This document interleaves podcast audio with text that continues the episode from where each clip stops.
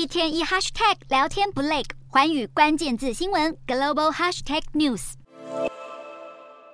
中国国家主席习近平在盟友普丁被列为国际战犯后，还以和平使者之名高调访俄，背后目的为何？众说纷纭。不过，美国国务卿布林肯倒是直言不讳的说明美方的隐忧。布林肯在普习正式会谈前呼吁习近平，如果真的是为促进和平而与普丁面对面会谈，那就必须说到做到。继布林肯后，美国白宫安全会议也加码声明，呼吁习近平借此机会施压普丁撤军乌克兰，并与乌克兰总统泽伦斯基对谈。另外，乌克兰外交部也随即就普习会表态立场，期待北京运用自身影响力，要求俄国结束对乌侵略作战。英国首相苏纳克发言人也期盼习近平应加以证明中国先前声称对主权领土完整的尊重，并期盼习近平力促普丁停止滥炸乌克兰城市、医院、学校，终结每天目睹的一切暴行。